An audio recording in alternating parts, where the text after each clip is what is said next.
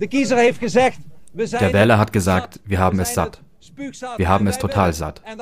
Wir wollen und wir werden dafür sorgen, dass die Niederländer wieder die Nummer eins sind. Ein ziemlich überraschender Wahlsieg war das letzte Woche von Geert Wilders und seiner rechtspopulistischen Partei in den Niederlanden.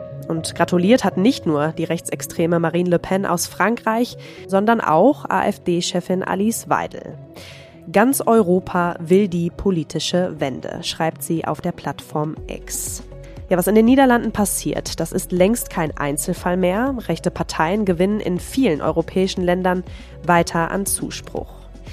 Mit Daniel Mügge von der University of Amsterdam bespreche ich heute in unserem FAZ-Podcast für Deutschland, wie wahrscheinlich es ist, dass Wilders jetzt auch Ministerpräsident in den Niederlanden wird.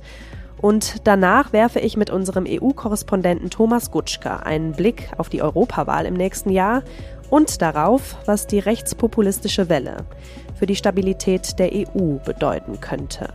Heute ist Mittwoch, der 29. November. Mitgearbeitet haben Kevin Gremmel und Michael Teil und ich bin Kati Schneider. Schön, dass Sie dabei sind.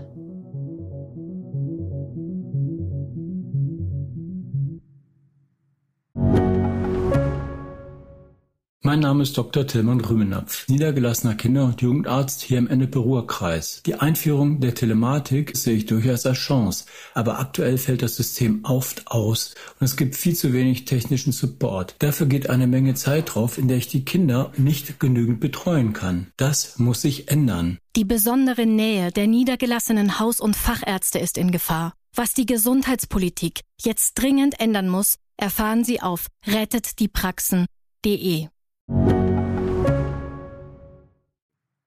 Ich spreche jetzt zuerst mit Daniel Mügge. Er ist Professor für politische Arithmetik am Fachbereich Politikwissenschaft der University of Amsterdam. Hallo, Herr Mügge. Hallo, schönen guten Tag. Herr Mügge, der Wahlsieg von Gerd Wilders und seiner rechtspopulistischen Partei ist jetzt ein paar Tage her. Gerade sucht er händeringend nach Partnern. Bevor wir darauf zu sprechen kommen, Sie selbst leben und arbeiten ja schon länger in Amsterdam.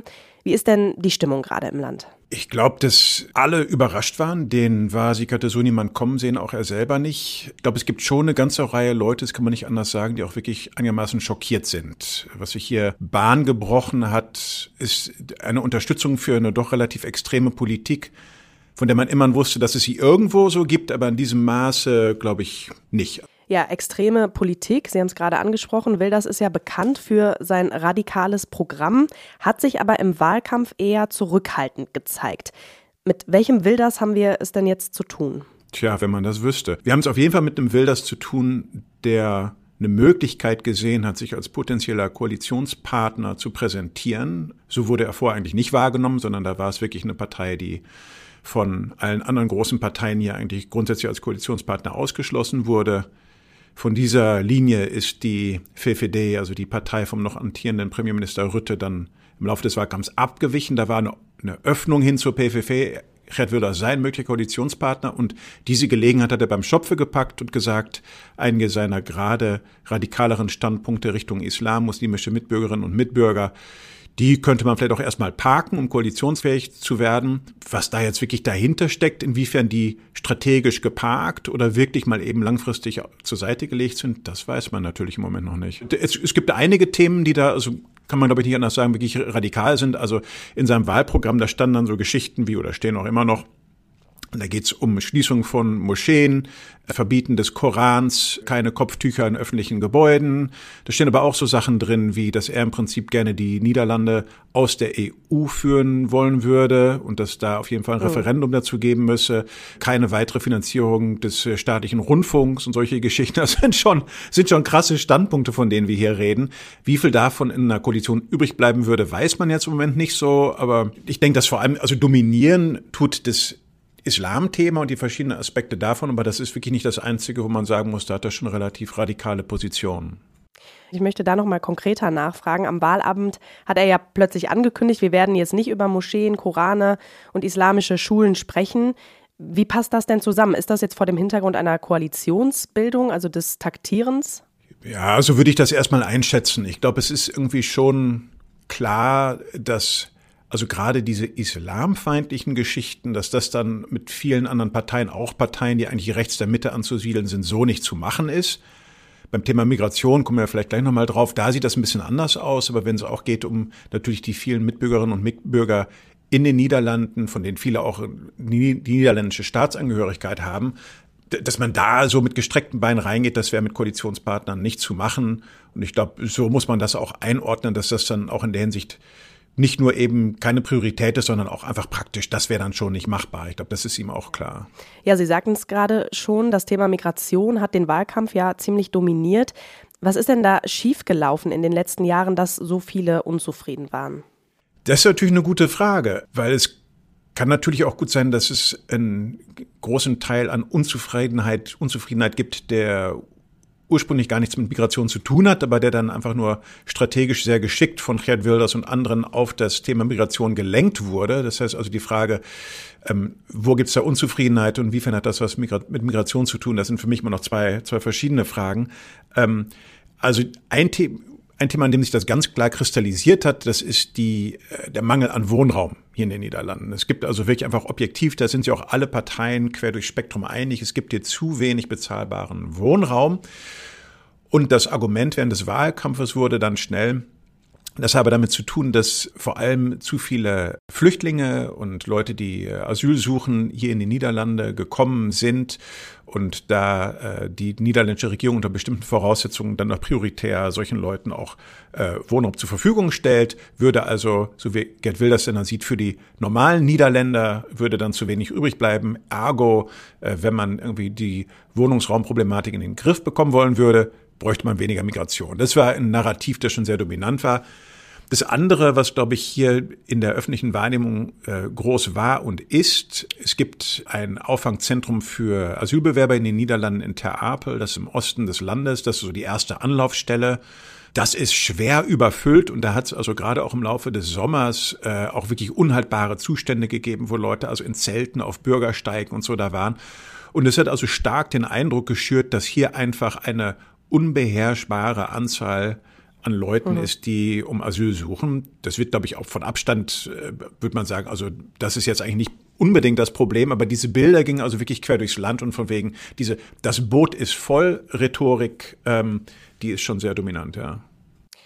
Ja, wir haben ja eben schon über den Islamfeind Wilders und diesen Anti-Islam-Kurs gesprochen. Der Wahlsieg hat ja bei der muslimischen und marokkanischen Gemeinschaft in den Niederlanden ja Besorgnis ausgelöst. Inwiefern würde sich deren Leben mit einem Regierungschef, der ja noch nicht ist, aber einem potenziellen Regierungschef will das verändern? Also eine Folge von seinem Wahlsieg kann man jetzt schon, glaube ich, sehen und die merke ich auch in meinem Umfeld, ist, dass auf einmal ein Großteil oder ein, ein, ein wichtiger Teil von der muslimischen Gemeinschaft hier in den Niederlanden, also wie gesagt auch viele Leute, die hier seit, Jahrzehnten, seit Jahrzehnten leben, hier geboren sind, niederländische Staatsangehörigkeit haben, auf einmal das Gefühl kriegen, als wenn sie Bürger zweiter Klasse wären oder hier eigentlich nicht gewünscht sind, hier nicht hingehören. Es hat dann doch einfach mal ein Viertel der niederländischen Bevölkerung für jemanden gestimmt, der knallharte Anti-Islam-Kante fährt. Das macht was mit einem und egal, ob Gerd Wilders jetzt Premierminister ist oder wird oder nicht, ich glaube, dieses Gefühl von wegen, gehöre ich hier noch hin, ist das mein Land, auf einmal sind doch nicht mehr alle Niederländer gleich. Das ist was, was sich, glaube ich, relativ schnell Bahn gebrochen hat äh, und was ich so in meinem Umfeld auch wahrnehme.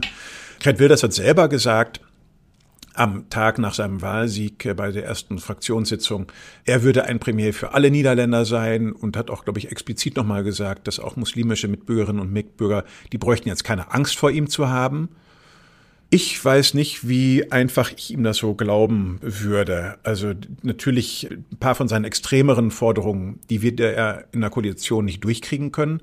Gleichzeitig ist es, glaube ich, schon so, dass eine kulturelle Politik, die eigentlich wieder klarer setzt auf ein vermeintlich ursprüngliches Niederländertum, Holländertum und die äh, jüngere Einflüsse in dieser Gesellschaft eigentlich wieder an den Rand schiebt, sagt, das ist eigentlich nicht der Kern der Kultur, die wir hier bewahren wollen.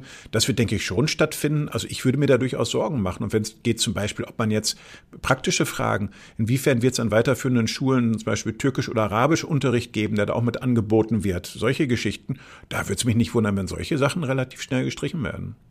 Sie haben das eben schon angesprochen. Wilders hat jetzt eine Woche nach dem Wahlsieg schon einige Dämpfer bekommen. Die langjährige Regierungspartei FFD, die hat zum Beispiel signalisiert, ähm, dass sie der Regierung nicht beitreten wolle. Wie beurteilen Sie denn jetzt die Herausforderungen und ja auch die Möglichkeiten für Wilders, eine Regierung zu bilden?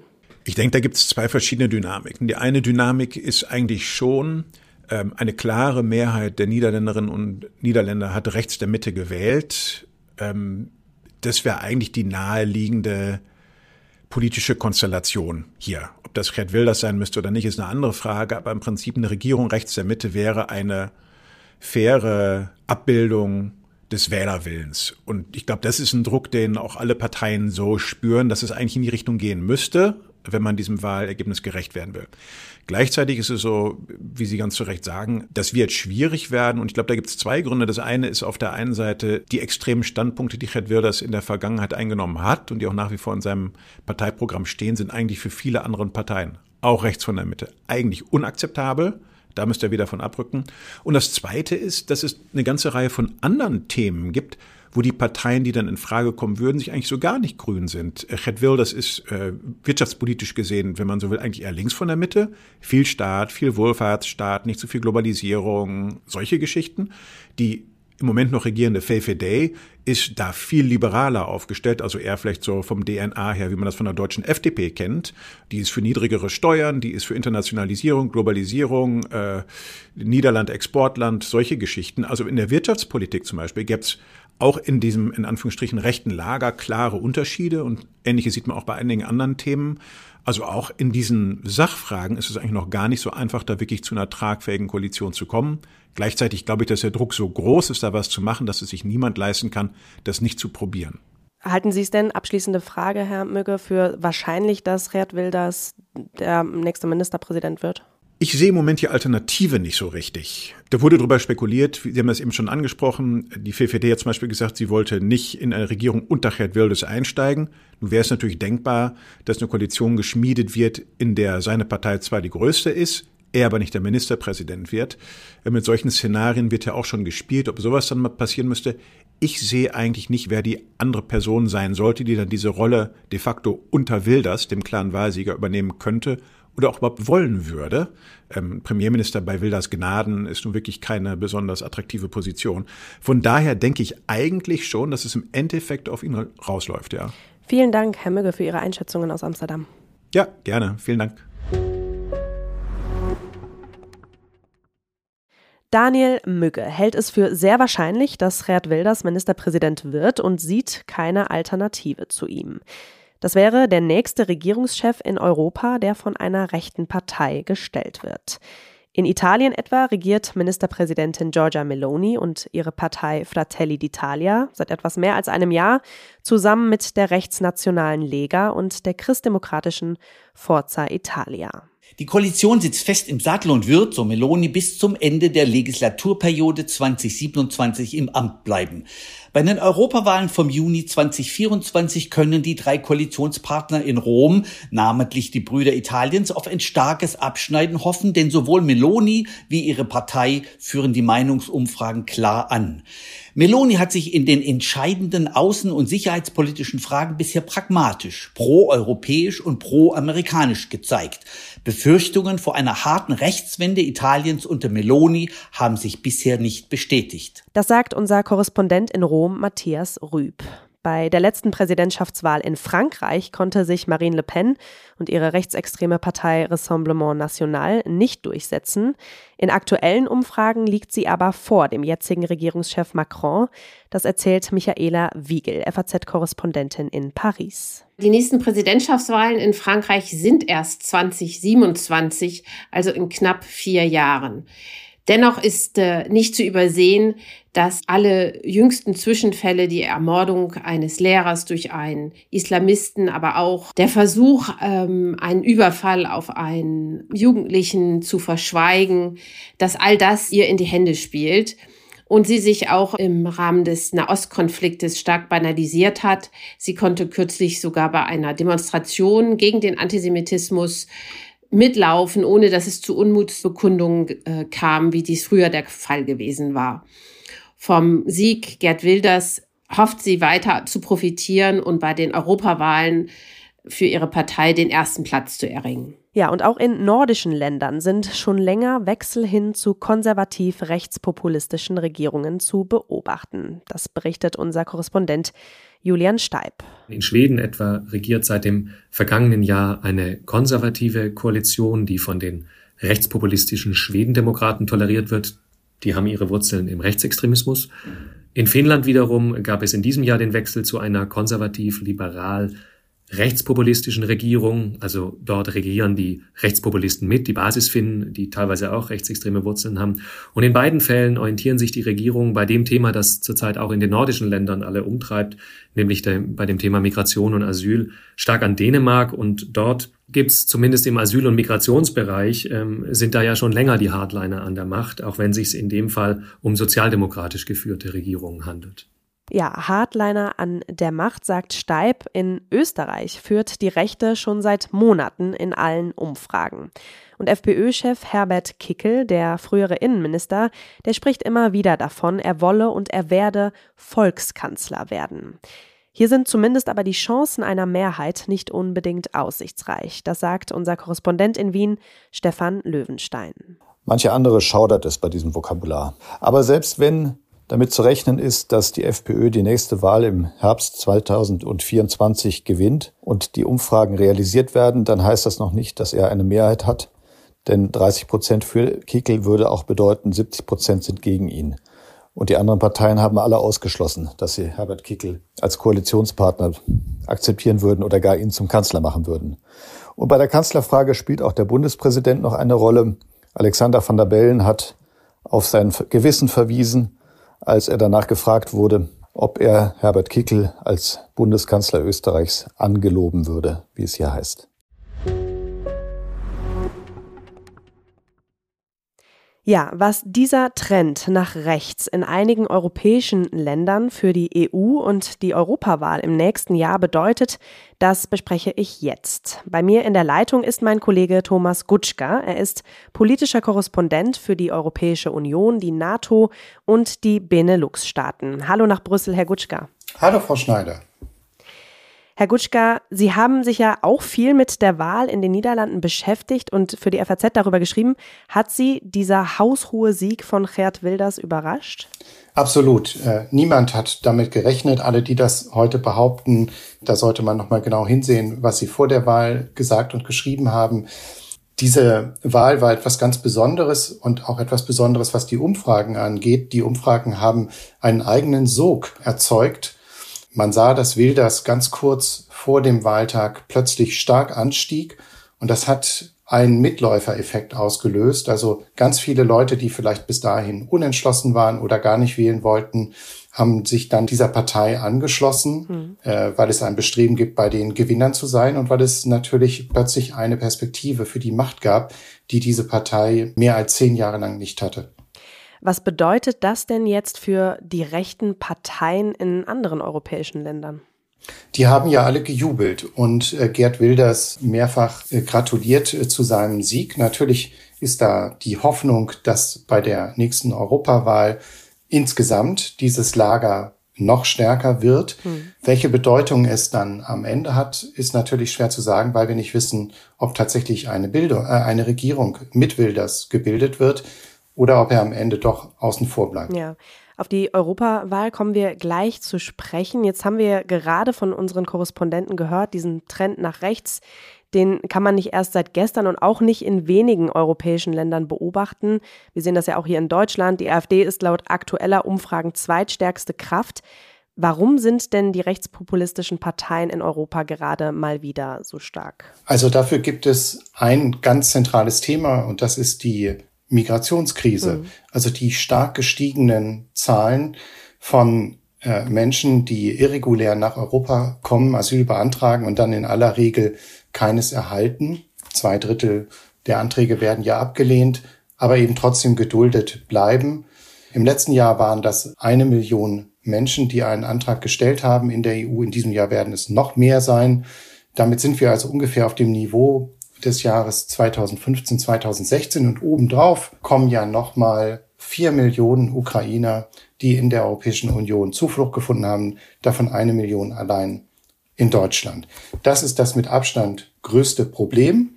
Und das hat in Schweden, in Finnland, in der Slowakei und jetzt in den Niederlanden, vorher auch schon in Italien, dazu geführt, dass diese Parteien so stark sind, dass sie plötzlich an der Regierung beteiligt sind, in Italien sogar die Regierungschefin stellen mhm. oder, wie es in Schweden der Fall ist, die Regierung tolerieren. Ja. Kann man also sagen, dass es die Migration ist, die all diese Parteien eint? Oder gibt es weitere Parallelen jetzt bei der PVV in den Niederlanden, der AfD in Deutschland oder auch der Fratelli d'Italia, die Sie ja gerade auch schon angesprochen haben? Also natürlich versprechen alle ihren Wählern, dass der Nationalstaat die Probleme besser lösen kann als die Europäische Union. Und äh, das ist ein Versprechen, was für einen Teil der Wähler offenbar verlockend ist, auch wenn es in der Wirklichkeit natürlich nur sehr schwer vorstellbar ist, wie das gelingen soll. Schon beim Thema Migration ist ja offensichtlich, dass es einen gemeinsamen Ansatz der Europäischen Union braucht, solange es offene Grenzen gibt. Denn dann können die Menschen sich mehr oder weniger selbst aussuchen, wo sie hingehen, sobald sie die EU erreicht haben. Natürlich fordern diese Parteien zum Teil Grenzkontrollen wieder einzuführen äh, und sich abzuschotten.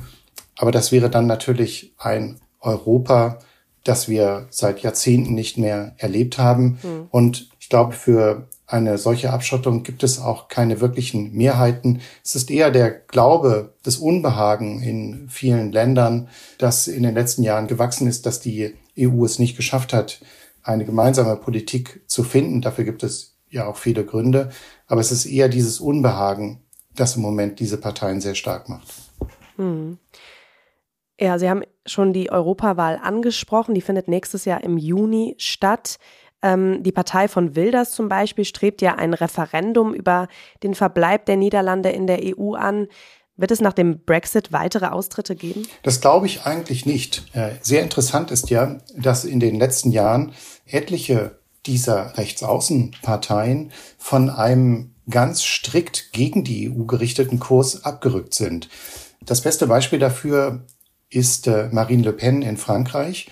Die hat ja auch lange einen EU-Austritt mhm. gefordert oder mindestens einen Austritt Frankreichs aus äh, dem Euro und hat, als sie dann gegen Macron angetreten ist, äh, im letzten Jahr bei der Präsidentenwahl, doch klar ges gesagt, dass sie diese Pläne nicht weiter verfolgt, dass sie also eine andere Politik will, aber innerhalb der Europäischen Union. Und solche Entwicklungen hat es auch in anderen Ländern gegeben.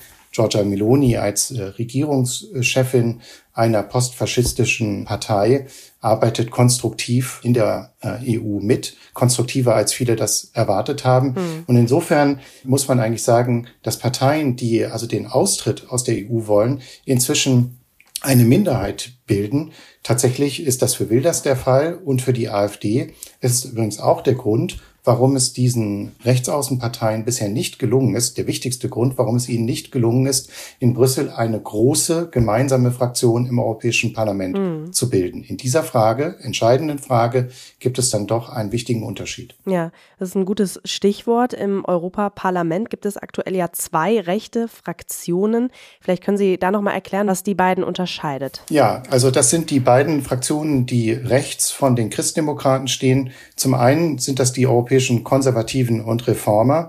Eine Partei, die früher stark von den britischen Konservativen geprägt worden ist, die jetzt natürlich weg sind mit dem Brexit und ersetzt worden sind als in der Führung durch die polnische Regierungspartei Peace. Mhm.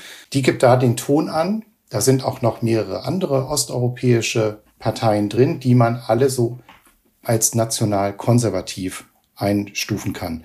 Und dann haben wir die Parteien, die rechtspopulistisch, rechtsradikal, zum Teil auch rechtsextremistisch sind, die finden sich in der sogenannten ID-Fraktion wieder für Identität. Also da ist der Name schon Programm, Identität und Demokratie. Und diese Fraktion, da sind Marine Le Pen drin, da ist die AfD drin, äh, auch andere Parteien, die eben deutlich radikaler auftreten und um die der Rest des Parlaments auch einen sogenannten Cordon sanitaire gebildet hat. Das heißt, man hat verhindert, dass Abgeordnete in Führungspositionen im Parlament kommen, weder Vizepräsidenten werden dürfen, noch einen Vorsitz im Ausschuss bekommen.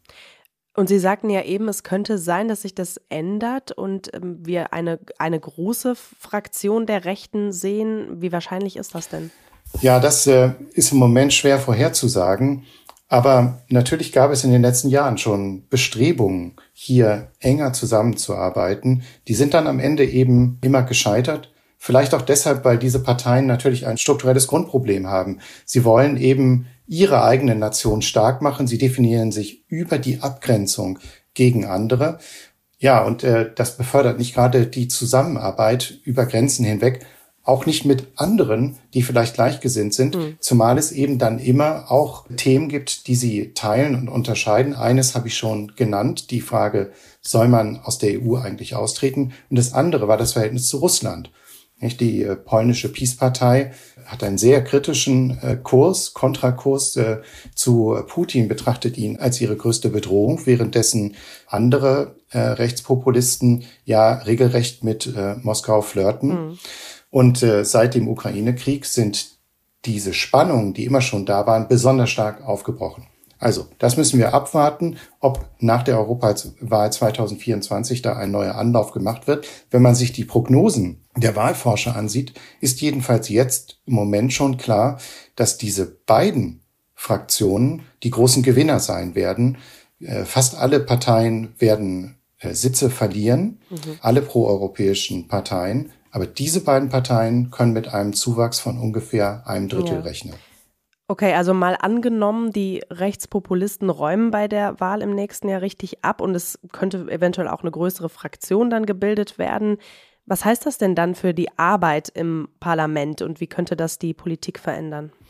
Also es wird weiterhin eine proeuropäische Mehrheit geben.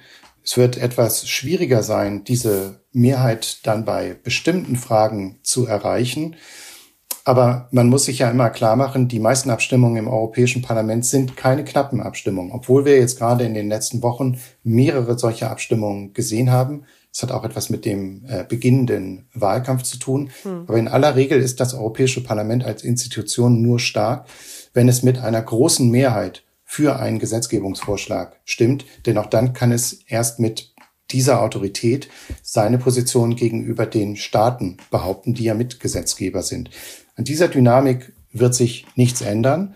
Aber die große Frage ist dann eben, ob man wieder so einen Cordon sanitär bildet, um die eigentlichen Parteien, die Europa im Kern ablehnen, die auch destruktiv äh, im Parlament wirken.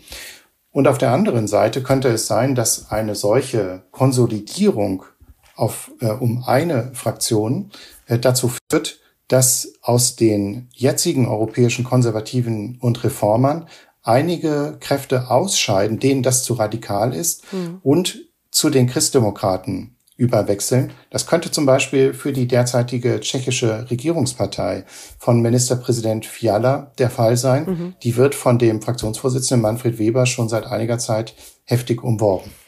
Hm, was meinen Sie denn, wie die anderen Fraktionen jetzt auf mehr Rechtspopulisten und Rechtsextreme reagieren sollten? Also welcher ist denn der richtige Umgang? Der richtige Umgang ist, sie argumentativ äh, zu stellen. Dass man sie versucht, von bestimmten Funktionen im Parlament fernzuhalten, ist eine politische Option, die in der Geschäftsordnung gegeben ist. Grundsätzlich äh, kann man aber sagen, dass es ein Vorteil aus meiner Sicht jedenfalls des Europäischen Parlaments ist, dass es die gesamte Vielfalt, äh, politische Vielfalt in den Mitgliedstaaten eins zu eins abbildet. Das ist ja die Folge eines äh, Wahlsystems, das auf das Verhältniswahlrecht setzt. Wir haben das in Frankreich oft erlebt. Der Front National ist bei Parlamentswahlen sehr stark und dann sitzen am Ende nur zwei oder drei Abgeordnete in der Nationalversammlung. So etwas kann in Straßburg nicht passieren. Hm. Und deswegen hat man eben das ganze Spektrum von Meinungen, politischen Überzeugungen und Ideologien dort vertreten. Und insofern ist das Europäische Parlament auch eine ideale Arena, um die inhaltliche Auseinandersetzung über diese Positionen und über Sachfragen zu führen. Hm. Letzte Frage, Herr Gutschka. Sie haben eben schon gesagt, Sie glauben nicht, dass es jetzt weitere Austritte aus der EU geben wird ich möchte da nochmal genauer nachfragen, wie schätzen Sie denn aber das Risiko ein, dass diese ja rechtspopulistische Welle, die EU in ihrer jetzigen Form ernsthaft gefährden könnte? Das sehe ich nicht und das sehe ich auch deshalb nicht, weil der größte Erfolg dieser Rechtsaußenparteien ist, dass sie es schaffen, in die Regierung zu kommen. Sobald sie aber in die Regierung kommen, brauchen sie Partner, das moderiert sie und sie müssen zum ersten Mal tatsächlich für ihre eigene Politik Verantwortung übernehmen. Bis dahin reicht es ja, wenn sie sich mit Sprüchen und Parolen gütlich halten, aber dann müssen sie plötzlich liefern und man misst sie an ihrer eigenen Politik. Frau Meloni wird jetzt daran gemessen, ob es ihr wirklich gelingt, die illegale Migration nach Italien zu stoppen. Und bis jetzt hat sie ja große Schwierigkeiten damit. Deswegen glaube ich, dass dieser Realitätscheck, der eine Folge des Erfolges ist, auch dazu führt, dass diese Parteien insgesamt sich äh, mäßigen müssen und dass sie beim nächsten Mal sich, wenn sie sich vor den Wähler stellen, damit rechnen müssen, dass sie auch die Quittung bekommen, wenn sie es eben nicht schaffen, ihre Versprechen einzulösen. Hm. Das heißt, die demokratischen Werte und auch die Stabilität der EU sind jetzt erstmal nicht gefährdet. Nein, das äh, sehe ich nicht. Es ist eher die Herausforderung für die etablierten Parteien, sich in der Auseinandersetzung mit diesen Rechtspopulisten zu behaupten. In den Niederlanden zum Beispiel ist ja ein Riesenfehler gemacht worden. Dort hat äh, die neue Parteivorsitzende Nachfolgerin von äh, Mark Rütte eben sehr schnell die Tür geöffnet für eine Zusammenarbeit mit Wilders, weil sie glaubte, dass sie ihn braucht, um selbst gewählt werden zu können. Und damit hat sie ihm plötzlich eine Machtoption verschafft, die er nie hatte, solange Rütte das Sagen hatte, weil Rütte eine solche Zusammenarbeit seit 2012 kategorisch ausgeschlossen hat. Vielen Dank, Herr Gutschka, für Ihre Zeit und Ihre Einschätzungen. Sehr gerne. Das war der FAZ-Podcast für Deutschland für heute. Schön, dass Sie wieder mit dabei waren. Lassen Sie uns gerne Ihr Feedback da per Mail an podcast.faz.de. Morgen begrüßt Sie hier an dieser Stelle mein Kollege Simon Strauß und der widmet sich einem gesellschaftlich ja, drängenden Thema, der Einsamkeit. Laut einer aktuellen Studie fühlen sich acht Millionen Deutsche einsam. Was das bedeutet, wie sich das anfühlt und was davor schützt, das bespricht Simon Strauß unter anderem mit dem bekannten Stand-up-Comedian Moritz Neumeier. Also unbedingt reinhören. Ich entlasse Sie jetzt erstmal in den Abend. Machen Sie es gut und bis bald.